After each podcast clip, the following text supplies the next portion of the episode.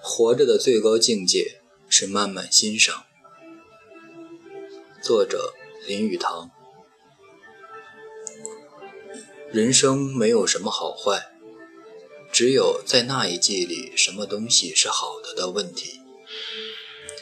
我以为从生物学的观点看起来，人生几乎是像一首诗，它有着韵律和拍子，也有生长和腐蚀的内在循环。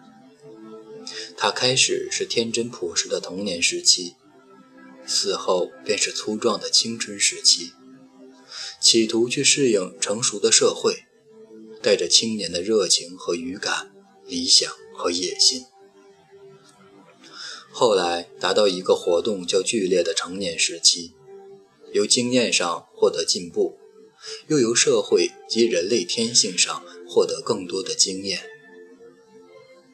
到中年的时候，才稍微减轻活动的紧张，性格也圆熟了。像水果的成熟或好酒的纯熟一样，对于人生见报一种较宽容、较完事，同时也较温和的态度。以后到了老年时期，内分泌腺减少了它们的活动。假如我们对于老年能有一种真正的哲学观念，照这种观念调和我们的生活形式，那么。这个时期在我们看来便是和平、稳定、闲逸和满足的时期。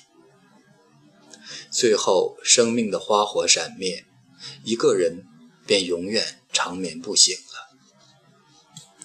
我们应当能够体验出这种人生的韵律之美，像欣赏大交响曲那样欣赏人生的主旨，欣赏它极缓的旋律以及最后的决定。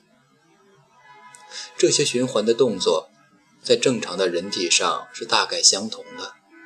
不过，那音乐必须由个人自己去演奏。在某些人的灵魂中，那个不调和的音键变得日益宏大，结果竟把正式的曲调淹没了。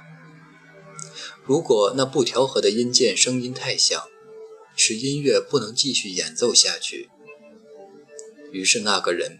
便开始自戕或跳河自尽了。这是因为他缺乏良好的自我教育，弄得原来的主旋律遭了掩蔽。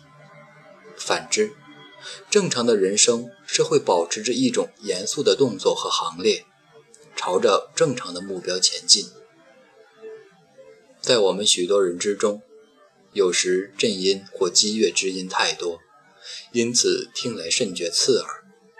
我们也许应该有一些以恒河般伟大的音律和雄壮的音波，慢慢的、永远的向大海流去。一个人有童年、壮年和老年，我想没有一个人会觉得这是不美满。天上有上午、中午、日落，一年有春夏秋冬四季，这办法再好没有。人生没有什么好坏，只有在那一季里，什么东西是好的的问题。如果我们抱着这种生物学的人生观念，循着季节去生活，那么除了自大的呆子和无可救药的空想主义者之外，没有人会否认人生确实是像一首诗一样那样的生活过去的。莎士比亚曾在他的人生七阶段的那节文章里，把这个观念极明显的表达出来。许多中国作家也曾说过与此相似的话。我想，这便是他所以伟大的地方。他把人生当作人生看，他不打扰世间一切事物的配置和组织，正如他不打扰他的戏剧中的人物一样。莎士比亚和大自然本身相似，这是我们对一位作家或思想家最大的赞颂。